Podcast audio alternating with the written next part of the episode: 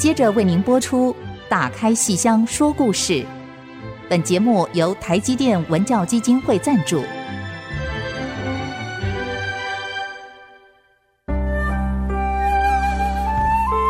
打开戏箱子，看见台上的精彩一刻。戏箱子里还有许多你不知道的喜怒哀乐、悲欢离合。让戏曲专家王安琪、罗世龙和您一起打开戏箱说故事。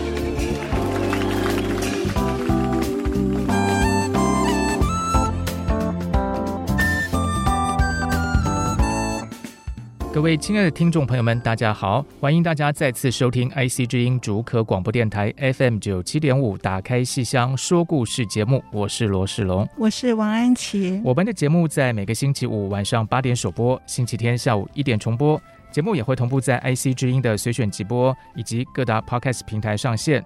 欢迎您按下 Podcast 订阅，就可以准时收到我们每一集节目，不会错过。如果您是用 Apple Podcast 收听，请记得一定要留下五颗星，给我们最高评价，给我们更多的支持跟鼓励哦。嗯，那我们跟安琪老师聊《阎罗梦》这个戏。啊，聊了两集，两集了啊！但是这个戏实在太精彩、太丰富了。嗯，嗯真的，虽然老早演完了，我们不是来宣传，不是打戏，可是我觉得这个戏蛮值得细谈的。对，而且每次重演的时候都一定要再好的温习。对对 对，对 而且其实安琪老师说，其实，在剧团里头，其实大家总是能够朗朗上口，来个这么一两句，然后来一 段。对，每一位团员都对这个《阎罗梦》还有《金锁记》，对于国光的这两出压箱底的戏，是大家对于每一句词都非常非常熟。是，是有时候其实我们去看《阎罗梦》的时候，不免都还会听到旁边坐的观众说跟着唱哦，那估计就是看得很熟悉了。是是是，希望有一天我也可以跟着唱起来。一定可以的。我都有去修，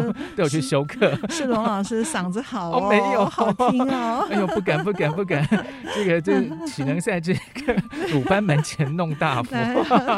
老师，这个老师这有一句话叫做“才有所骗”，我怎么能够唱呢？我没有办法。怎么不能唱呢？台大戏剧系的，这不一样。我，我们还是来继续谈《阎罗梦》好了，不要再把焦点集中在我身上。我还没有要转世。对，嗯，好，我们上次提到过，就是这个书生司马茂，他有幸当六个时辰的代理阎罗王，嗯、当了半日阎罗，然后他就掌握这六个时辰的时间，要判阴间的冤案，好，要把阴间所有的冤屈全部都把它导正，把它弭平过来，他就非常有效率的，然后就发觉项羽有冤屈，所以把项羽。判他来世转为关羽，然后关羽还是征战一生而没有办法帮助他的大哥得到天下，所以这个书生就要再帮他弥补前世的遗憾。所以呢，看了生死簿，大笔一挥，判关羽转世为李后主。我们上次讲到这边，我们也强调了，就是为什么这个半日阎罗这么。这么没有脑筋啊！怎么会判了一个亡国之君李后主来弥补他前两世的遗憾呢？其实不是，其实这个里面的道理也是这个戏最动人的地方。我们在前一集已经跟各位仔细分享过了，各位可以去听那个 Apple Podcast 之类的，对，对不对？对，我们都可以，就是在我们页面上可以听，听完以后再给我们更多的建议跟指教。是，是。那我今天就不重复那一部分，可是我们接下来讲，既然剧中。这个灵魂是从项羽转世为关羽，再转世为李后主，是同一条灵魂的三世轮回。哎，那么演员呢？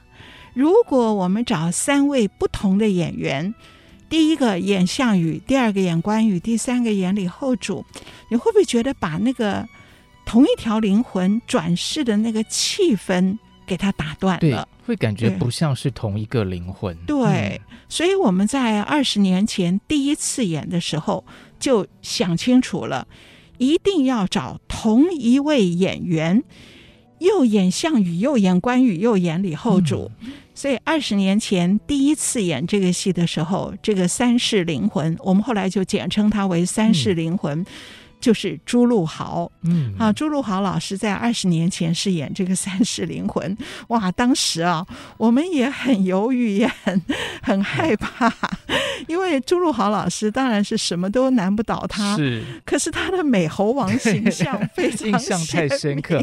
听众朋友们其实可以回去听一看我们之前跟他的专访，对，其实朱露豪老师被他的好像被他的老师有提醒过。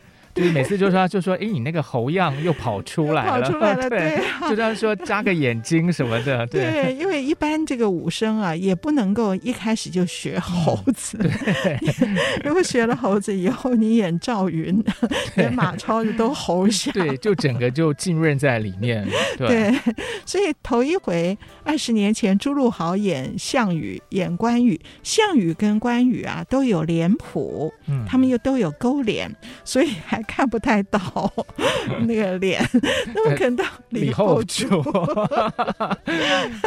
所有脸上要清干净，也就是以本脸俊脸出现了，也没有胡子，也没有。哇，那时候我就好担心哦，好担心朱陆豪露出猴相。然后什么春花秋月何时了？然后一只猴子在那边，有点好笑。不过当然我们是那个是说笑了，他当然不会这样。当然专业的演员不会这样子的。对，当然。不会这样，甚至他克服了他的一个 扮相上的瘦皮猴，嗯、就是说他本来很瘦，脸很尖，所以那个两腮好像都有，啊、都起皱纹。我就本来担心的绝不是他露出猴相，而是他太瘦哈。是，哎，结果后来他演的时候，当他一边唱春花秋月，一边。苦笑的时候，哇，把两腮的 那个瘦皮猴转化为李煜的苦笑。嗯，哎呀，那我就觉得那个效果真好。呃，这个头一版二十年前的头一版，当年也出过 DVD，当然现在看起来早就不是高清的了哈，有一点模糊。可是国光是出版过的，所以各位可以去看看朱陆豪当年演的《三世灵魂》，好，特别看李后主。嗯，后来呢？李后主哦，不是李侯主哦，大家这个发音要发清楚。对，后来到了二零零四年，我们这个戏到大陆去演，从上海演到北京的时候，那个时候朱陆豪就离开国光了。那那个时候就是由盛鉴。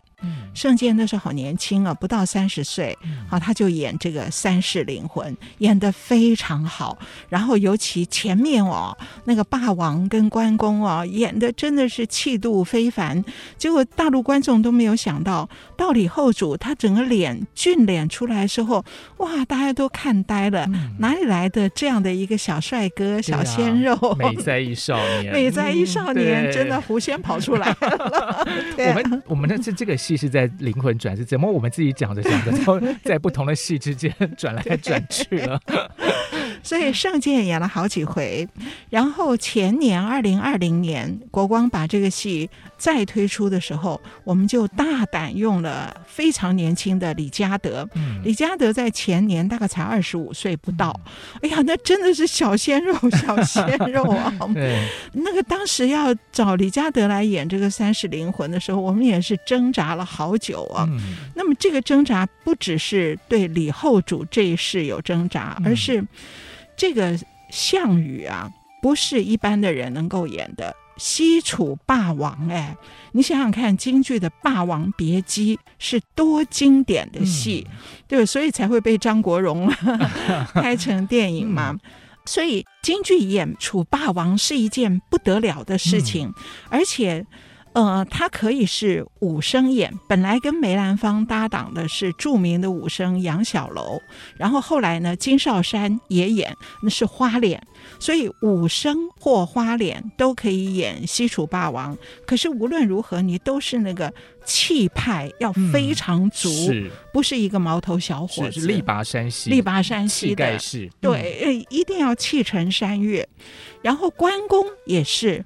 关公红脸，然后关老爷爷，关老爷，我们每次看着李嘉德那个小鲜肉，瘦的跟竹竿似的，他又高，大概一百八十五六公分，嗯、那个细条扮起关老爷，恐怕还没有那个胡子吴柳染那么，那么就想看了半天，我想能够让他演这个三世吗？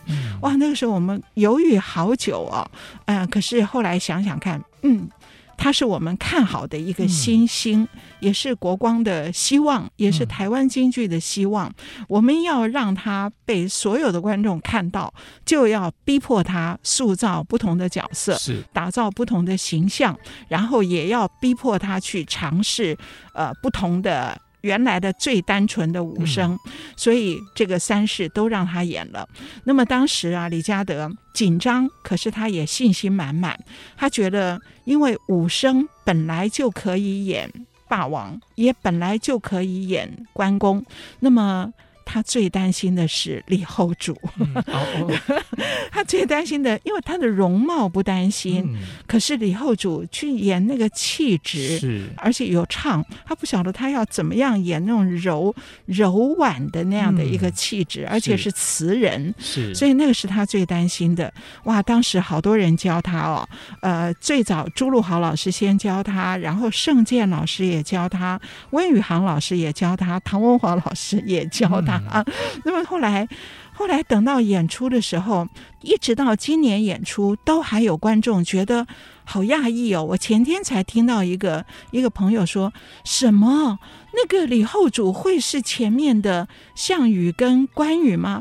为什么身形不一样？他好瘦好瘦，那张脸那么俊俏，怎么会是前面那个大花脸？嗯、那我们说那个好瘦好瘦，是因为他前面要穿胖袄。嗯，你要演霸王，要演关公，你一定要人整个要借着衣服，里面要穿棉袄，要穿胖袄，让你整个人撑起来。啊，不然你穿上靠都。都不像的，那那他的脸，那当然是我们等待到最后那个俊俏的容颜，然后 露出来的那一刻，是我们大家非常期待的。是，然后今年我们演的时候，又再加了一位戴立吴，嗯、那戴立吾。这位演员他非常好啊，嗯、然后我想关于他的介绍，我们可以在别的他主演的戏里面来介绍。好，所以我们先把这个《三世灵魂》从演员上做这样的介绍。是，是这么多的演员都尝试过《三世灵魂》，一个好的演员总是可以用他自己的长处来弥补啊，这个一些可能先天上哎，我们觉得也许会比较考虑的地方。对，对，我们稍微休息一下，待会儿马上回来。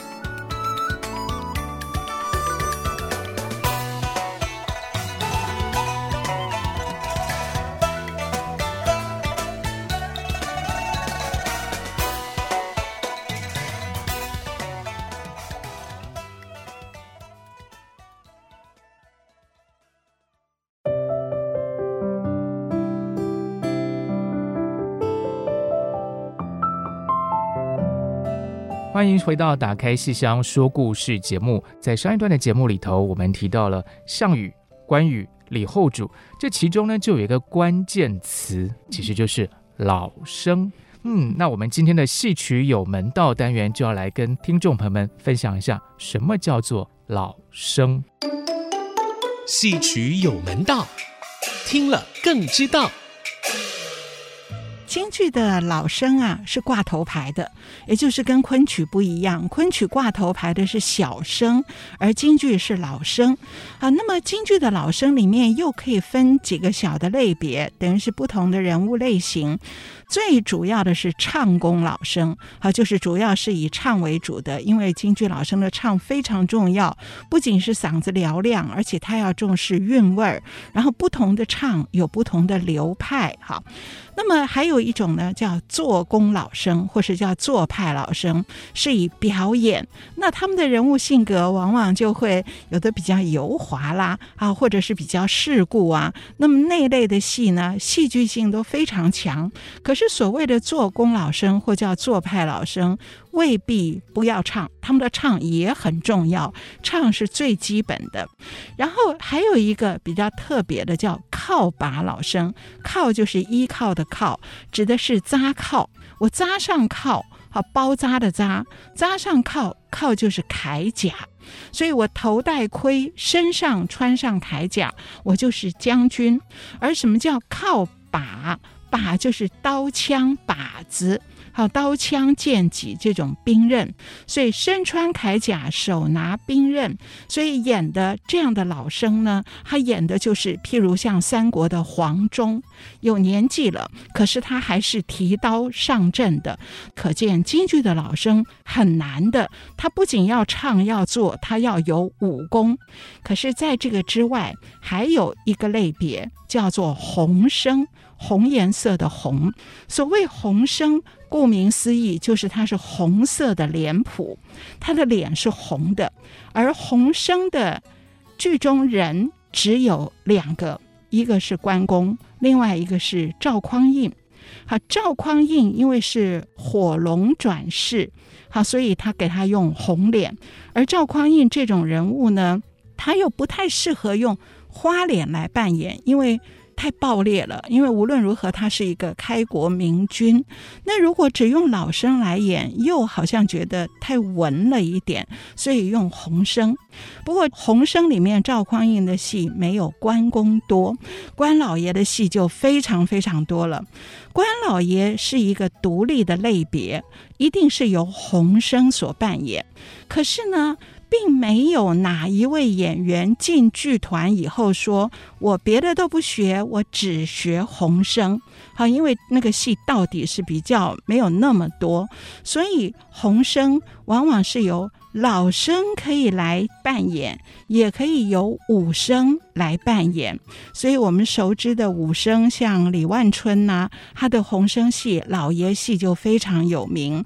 那么老生的话呢，像国光的唐文华，像于魁智那么瘦小，可是他的红生戏也非常有名。所以，我们就是说，所谓京剧的老生，他的人物性格非常的广阔，还可以涵盖各类型的人物。所以他的表演上面唱念做打俱全，还要演一个非常特别的红生。红生的气度，包括你身材要伟岸，即使你瘦小，也要靠你穿的这个胖袄，好跟扎上穿的整个的衣服，乃至于你的工架，把你整个身形给拉开，然后嗓音也要宽宏，好，一定要好像气沉山岳，好，所以像。这类型呢，都是由老生来扮演的，所以我们现在常讲多元或者是跨界，其实京剧的角色本身它就有跨界的含量了。你不是只能够唱诸葛亮，你也要演关公的，好，所以这个是我们的京剧小知识。我们再回到我们的《阎罗梦》啊，刚才有三位的角色，就是项羽、关羽、李后主，是对。那在行当上都是对，所以我们刚才为什么要插入戏曲有门道？好，我们就想借着《阎罗梦》这个戏的三世灵魂，来把这个角色行当介绍一下。那我们在这里介绍的是老生，为什么介绍老生呢？而我们在畅想小厅五月份的节目里面介绍过武生，好，因为这两个都跟这个三世灵魂有关。因为项羽他是武生或花脸都可以演的角色，而关公是红生，红生的话是武生跟老生都可以演的角色，而李后主。李后主，我们看他，啊，这个不挂胡子，不挂髯口，我们都会以为这是不是小声？嗯、可是其实不然，因为他用的是本嗓，是真的声音，嗯、并不是小嗓，不是假音。嗯、那个京剧的小声，小声是以假音为主，嗯、真假音混用，嗯、大小嗓混用，所以李后主是一个。不挂胡子的老生是，所以并不是说很老才叫老生。对，对呃，一般是这样，一定要有一个中老年的年龄。嗯、可是这一类的角色很特别，嗯、也就是老生有一种特殊的情形下，他不挂胡子。嗯这个特殊的情形呢，其实是因为当年呢，这个中国京剧院到国外去演呢，演《白蛇传》，然后其中这个许仙，嗯，许仙这个角色本来是小生，可是大家就在想，国外的观众啊，好像对于京剧的这个嗓音啊，小嗓假音啊，本来就有一点。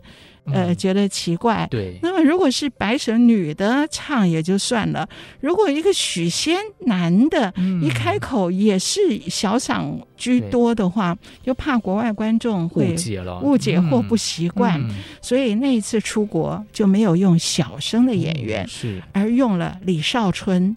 李少春是文武老生，好，他武生跟老生都行的。由李少春摘掉胡子来扮许仙，嗯、那这就造成一种特别的例子。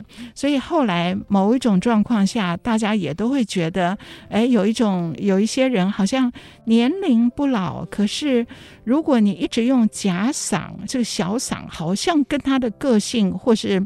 整个的表演上就怕人不习惯，嗯、所以京剧的小生有时候蛮可怜的，有一些戏被被剥夺掉了，被老生抢走，被老生抢走。有一些老生又很帅啊，是对不对？你看于魁智，他也是摘掉胡子演过许仙的，嗯、是。所以这个李后主，我们就用这样的办法。嗯、可是我们并不是觉得李后主不能用小嗓，李后主是可以，嗯、因为他的个性很柔的。是。可主要是因为用同一个演员，你前面是。项羽中间是关羽，嗯、最后变成一个小嗓的这个演员快死掉了，所以当然就让他用本嗓到底了。是、嗯，其实也蛮合理的。我们如果说从现代人的观念，我想说，那李后主毕竟是经历一些沧桑嘛，所以说那个心境上，那用老生的那种心情去诠释，好像好像也蛮蛮可以接受。我的心境心情都老了，对啊，对，就有那种感觉，对，对对，因为我们这个李后主不是演他的全本，我们是演他在。就是要亡国的这一一个片段，就跟国光另外一出戏不一样了。我们另外有一出戏叫《天上人间李后主》，是，那就是温宇航这位小生演员演的李后主。那么他就是大小嗓兼用，而小嗓居多。是，那么这个这个李后主是从他跟大周后，而后跟小周后从爱情演到亡国，所以那就如果用老生的嗓子，你就觉得不适合了。嗯、对，对，就 手提金缕鞋，然后跑向一个老生，是，是不是就觉得怪怪的？对，老周后。对，所以很多情形角色分类固然是一个跟人物性格密切相关，也跟他表演的学习训练过程紧密结合在一起。是可是就是有的时候会有一些变化的。对。对，对，其实这真的就是因为要考虑到这三个灵魂，呃，三个三世的这种生命。对，所以反过来讲，总不能让一个小生然后去演项羽。对啊，你小嗓演项羽，那虞姬就 虞虞姬会有点觉得说，嗯，好像在跟他在较劲的感觉。对啊，对啊，是你是你要跳那个舞，还是我要跳那个舞的感觉都出来了。对，那更不用提关羽了，这根本不可能，想都不用想，想都不用想。关羽要是一个是小嗓。想都不用想了，对不对？对，那是笑话了，变成对啊，是。所以反过来，其实还是老生去演这三世是比较合理、比较合适的。对对。可是我们在国光的演员挑选上，呃，圣剑是老生，本宫是老生。可是朱陆豪跟李嘉德，还有呃，我们在五月先介绍过的戴立武，却都是武生。那虽然他们不是老生，可是武生的嗓音是本嗓。哇，这样讲起来好复杂哦。可是问题。其实京剧的艺术好难哦，是这种细微的区别，然后还有针对这样的新编戏《阎罗梦》这样的新编戏，这么特殊的灵魂转世，嗯、所以种种这种派遣角色上的思考，使得这个戏。啊，真的是必须要，所以我们才会讲了一二三，今天第三集了。是，是所以其实呃，我我觉得老自己作为一个观众看这个戏的时候，我觉得固然说呃内行的观众他会看出这些门道，所以我们才有戏曲有门道这个单元哈，嗯嗯、你就会知道说为什么要特别安排这个老生。嗯、可是即便你。不懂这些，其实我们看这个戏还是会觉得自然而然，然后对你就完全被他说服了。是，然后他的表演，然后他的生命的这种连接，嗯，哦，然后其实你是可以相信这件事情，是是。所以其实，但是能够知道是最好。那即便不知道，还是非常享受这个戏带给我们的感性跟视觉以及种种的心灵上的满足，包括人生的思考。对，哦、完全是。我们很多年轻的同学也去看了，然后他们好像也都有很深刻的感受。有这个戏根本就是人生导师。是，对。我们先稍微休息一下，马上回来。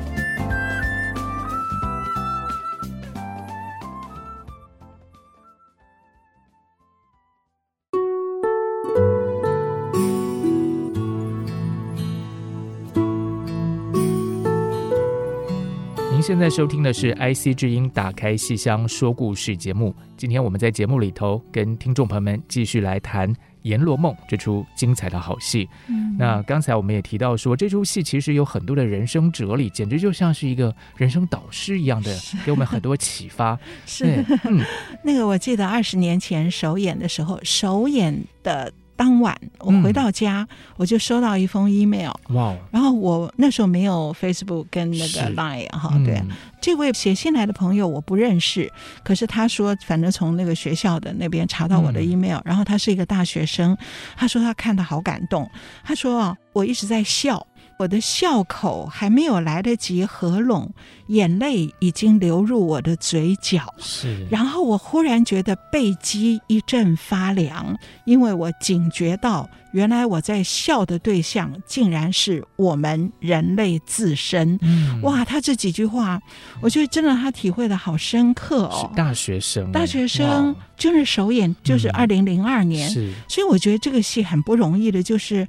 我们通常要说到一些人生哲理啊，好像这个戏就会变得很严肃、很沉重，嗯、我们就必须要皱着眉头在那边一边看一边想。嗯、可是《阎罗梦》，我觉得它最精彩的是幽默自在，是整个看的时候大家是很放松的，而且是随着剧情在那边发笑。是可是你回味起来，你会背脊一阵发凉。嗯、原来讲的都是。我们人的问题，是。不只是司马茂这一位秀才的问题，而是我们普遍人类都面临这个问题。所以唐文华到北京去演的时候，北京的媒体给了他一句评语，说唐文华创造了一位。既是喜剧又是悲剧的人物，嗯，我也非常喜欢这句话。真的，他的表现让我们哈哈大笑。可是，这就是人的局限性，人的悲剧性。嗯，是。所以这个戏是。不止人，这个戏里还有动物，别的动物哦，对，里面还有那个也是转世的，对，对，这个令人有点惊讶，为什么？嗯，我虽然没有特别的这个对宗教有些研究哈，可是想象中说人投胎成人，这个好像可以理解。马就比方说他很尽忠或是很努力，好像应该可以变成一个比较，也许换成一个什么 对之类的 想象中，对，那为什么？因为我们。中文不是有句话说什么做牛做马什么？那好像是说你那个没有尽到什么责任，然后被处罚什么之类的。对，那他都已经是那乌车马，对乌车马这么的尽忠。对，其实呢是。呃，在原来之前演的时候，并没有马的转世，嗯、只有项羽、关羽、李后主。可是就是在二零二零年前年，我们请李嘉德来演这个三世灵魂的时候，我们很爱护他，又很担心，怕他那么年轻，二十五岁，能不能够演出项羽，能不能够演出关羽？所以我们，但我那时候就想到，李嘉德是个武生。那么年轻的武生，他表现的最强的其实是他的武功，嗯，是他的腰腿。是，可是这个项羽在这个戏里又没有大打，哈，因为他已经败亡了，嗯、没有大的打。然后关羽也是为了他的气度保扫过关，所以也没有大的那个武功的发挥。那我我觉得这个他没有办法发挥的话，会不会减色？所以我就想到，我把剧本再修改一下，加一匹马，所以。项羽的身边有乌骓马，所以他最后在被困垓下的时候，嗯、那么马就可以有很多翻滚的动作，因为你被困在那边，人困马乏，所以马可以翻滚，然后表示马都疲惫了。那么同步，项羽就有很多那个劈叉这种动作哈、嗯。然后到了关羽的时候，乌骓就转世为赤兔马。哦、是是，哎，这个扮相上很有趣哦。是马当然没有真马上台，而都是马童、嗯，有一位马童马夫。好，这个演员呢都非常的精彩。那么马童跟马夫呢，乌骓就是黑的为主，赤兔呢就是红的跟绿的，嗯、哎呀，就整个像关公的那样的一个造型。嗯、是可是赤兔就又不能再以翻滚为主，我就给他加一个情绪，也就是关公当时最犹豫的是，我到了华容道，我要不要放走曹操？那么关公决定放走了曹操，可是他的马不同意，不同意，所以赤兔马急急的要去追，而关公把他拉回来，嗯、然后像一个人跟马的对话，是。也其实是关公内心的挣扎，所以这个赤兔就有了内心戏啊。其实那段很精彩哎，很精彩，很精彩，就是那个关公一直在追着他，然后把他拉回来那个。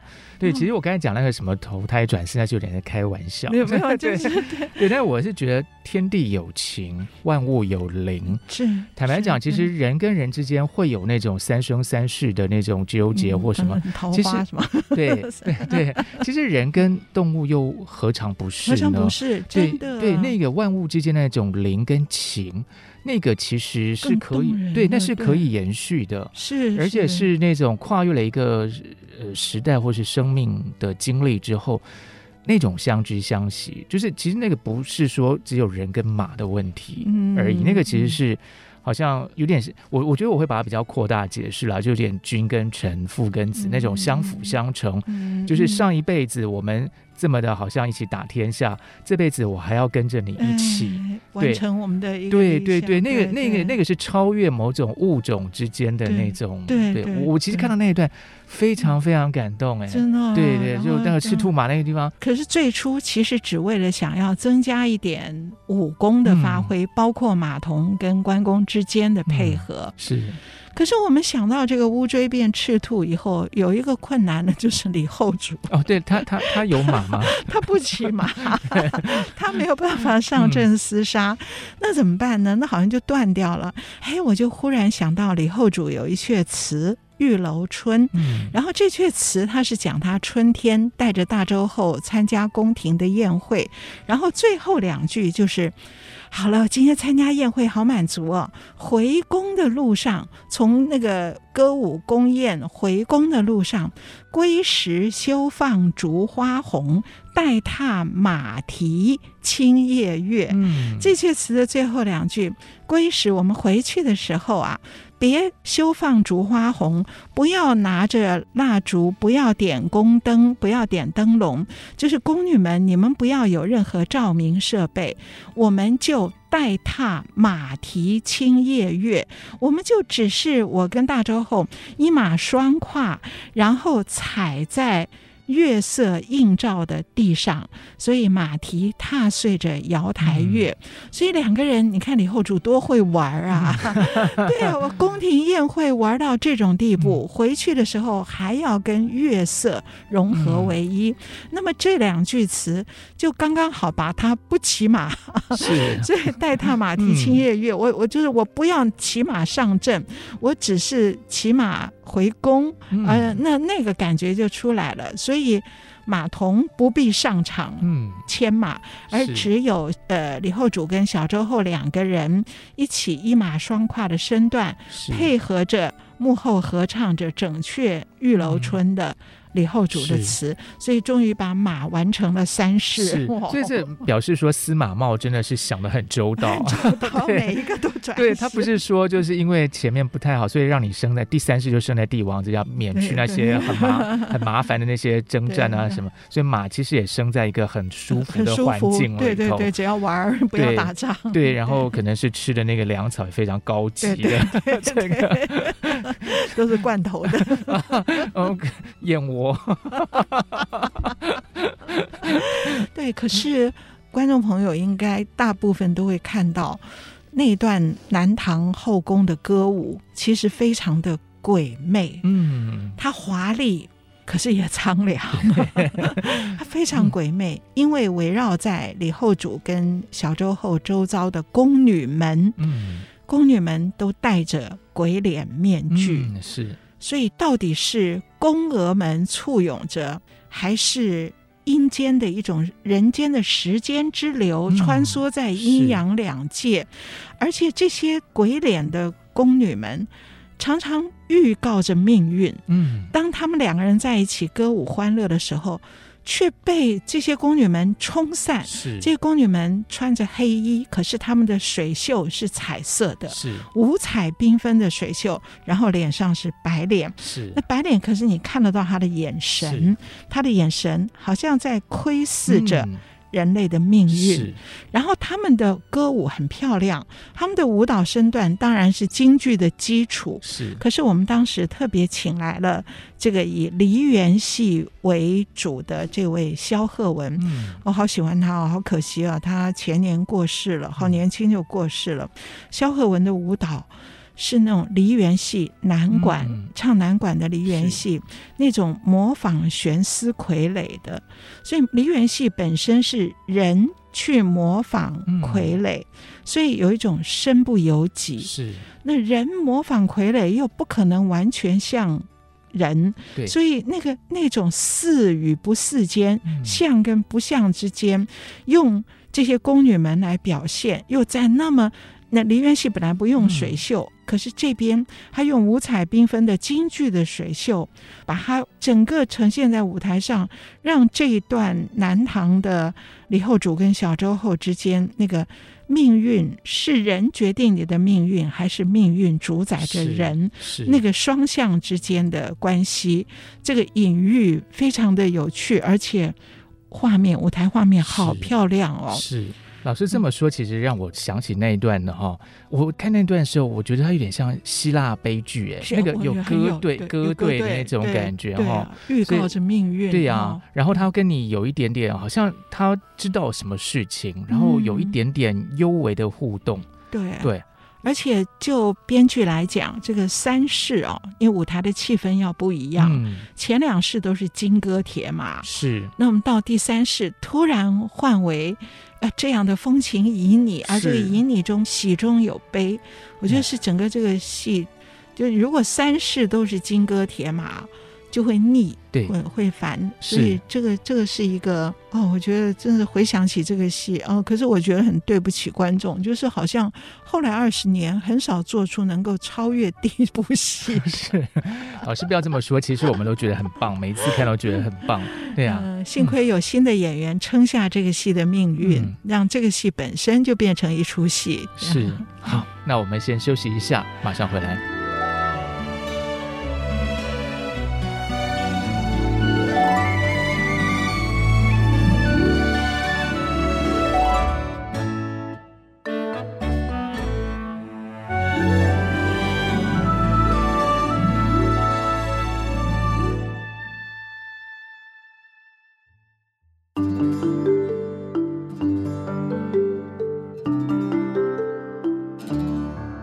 休息之后，再度回到《打开戏箱说故事》节目。今天我们继续的跟朋友们聊《阎罗梦》这出戏。哇，这出戏其实哦，这牵涉到了文史知识哦，非常非常的丰富哦。虽然就说我们讲这个，即便不知道某些小知识或是一些暗喻的。还是可以看得很开心，而且学到很多东西。嗯、但是如果知道的话，一定又会更深一层体会。对哦，有非常多的这个呃，不叫达文西密码了，但一样也是密码镶嵌在里头。对，对是是是，嗯、这些其实也都经过很精密的设计。是、嗯，所以本来就设定观众朋友如果没有这些文史知识也没关系，也看得懂。嗯，可是如果自己有。哇，那这个戏的每一层每一句，你通通都可以自己脑补进很多很多，嗯、是就是以整个整个的文化底蕴是。做它的一个基础。其实是感觉像是自己一个人，如果懂这些隐喻或是这些典故或是这些密码的话，嗯、我有种感觉哦，就因为有一些大概我们稍微有一点点概念，好像有时候看懂的时候。哇，你就真的觉得说我是一个灵魂在面对着古往今来这些灵魂的巨流河，在跟他对话那种感觉，是是是是，嗯，是灵魂的巨流河，然后也把几千年的生命生死轮回全部捏合在瞬间，对，所以这个，譬如我们随便举个例子，譬如到第三世，当这个李后主对着小周后唱。春花秋月何时了的时候，我们都知道“春花秋月何时了，往事知多少”。这阙词的词牌名叫《虞美人》，嗯，对，这是我们大家都知道的。是，可是李后主对着小周后唱唱《虞美人》，而各位就会想到小周后的前世的前世，在我们这戏里正是虞姬，哦，虞美人，嗯。是，所以这样的一个密码是。是非常，哎呀，非常神秘，而且你想到以后真的会背脊一凉，对，对，很有趣的。对，而且还有呢，李后主跟项羽第一世跟第三世都是重瞳，嗯，两个那个眼睛里面那两个瞳孔，嗯，所以项羽也是重瞳，戏里面有唱出来项羽的重瞳，嗯，李后主的重瞳没有唱出来，可是你自己如果知道。你就会觉得哇，这两个人的眼睛似乎也都穿透了前世与今生。嗯、是，是，所以李后主用他的重瞳看着虞美人，是，似乎就看到他的前世是是虞姬。是这种感觉，你就会想说，那到底我们所熟知的那个历史，嗯，跟这个戏之间的一个关联，就是说，到底这个戏是真的只是戏吗？还是说它其实是个历史？或者说反过来讲，历史上那些东西？真的是一个历史吗？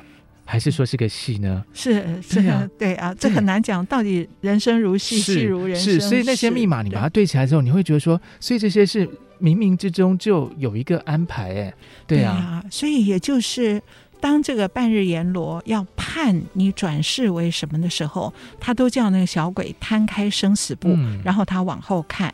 对于这个汉代的书生，对于往后的关羽是谁，他也不认识。嗯，然后对于李后主是谁，他也不认识。可是，难道我们人的命运就已经写在了生死簿上吗？是啊。可是又不全然，因为他只看到李煜。生在帝王家，嗯，他没有看到这个帝国有多长久，是，所以就是这个这个似与不似间，嗯，让这个戏充满了这种韵味儿，哎。是啊，让我突然好想看一看我 之后会怎么样。对，我们每个人有可能前辈子都。可能是项羽啊，对不对？嗯、对 对，所以应该不是项羽吧？很多不太谁知道？也许是一一条狗。对，啊、这这个应该更不太更不可能。那那我很高兴啊，对。所以有一些这种这个里面的设计啊，有一些是导演的设计，有一些是编剧的设计。嗯、导演的设计包括这、这个是相应的，就譬如第二世的刘备的夫人，嗯、刘备的夫人她是飘破天地一红颜呐。我当时想到这个这个刘备夫人，我觉得她好可怜哦，嗯、真是三国书中就是做装点，嗯、只是为了这些男儿，为了成就关羽的美名，嗯、所以他就在里面，这简直是个装点人物，所以他的。身段完全是飘泊的，嗯，可是我们给他披一个斗篷，这个斗篷就是前辈子虞姬的斗篷的同款式，嗯，只是换了颜色，虞姬是黄色的，那么他穿着蓝色的，哇，而这个斗篷呢，虞姬本来传统戏《霸王别姬》就有一个斗篷，是，可是在《阎罗梦》这个新戏里面。那个款式一样，材质变了。嗯，给虞姬的斗篷做成轻纱，嗯，黄色的轻纱，再把它剪碎，是。那么就是一种残破的如梦的人生。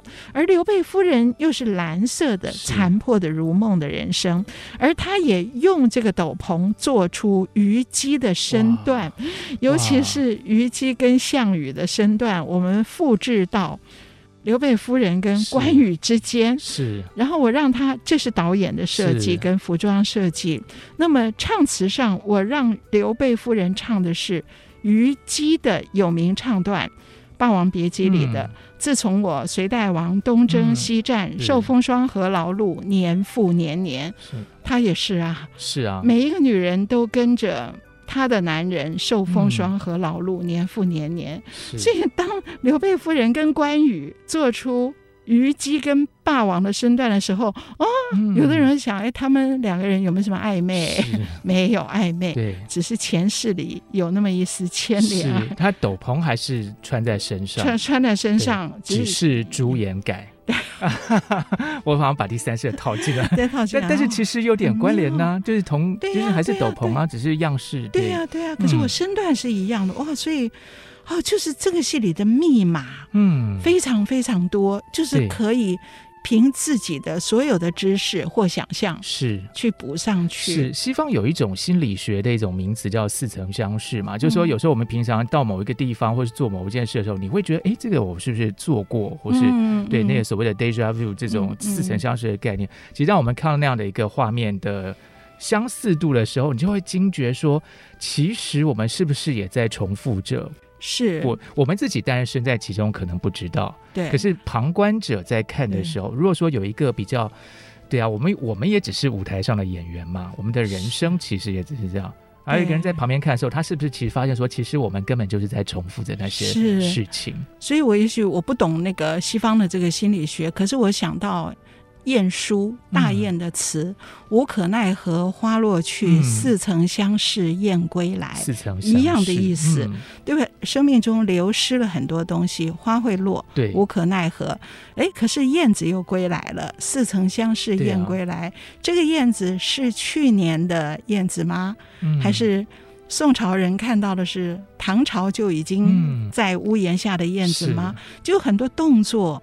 是似曾相识的这个感觉，我们常常会有诶，《牡丹亭》也有嘛，嗯、相看俨然嘛，相看俨然，对，对啊，所以这是很很有趣的一出戏，就是说那种生命的叠合，我觉得是很微妙的一件事情。嗯、就是说，你其实真的不知道说，到底在这个天地之间，嗯、我们到底是放在一个什么样的位置？位置？是，嗯，嗯。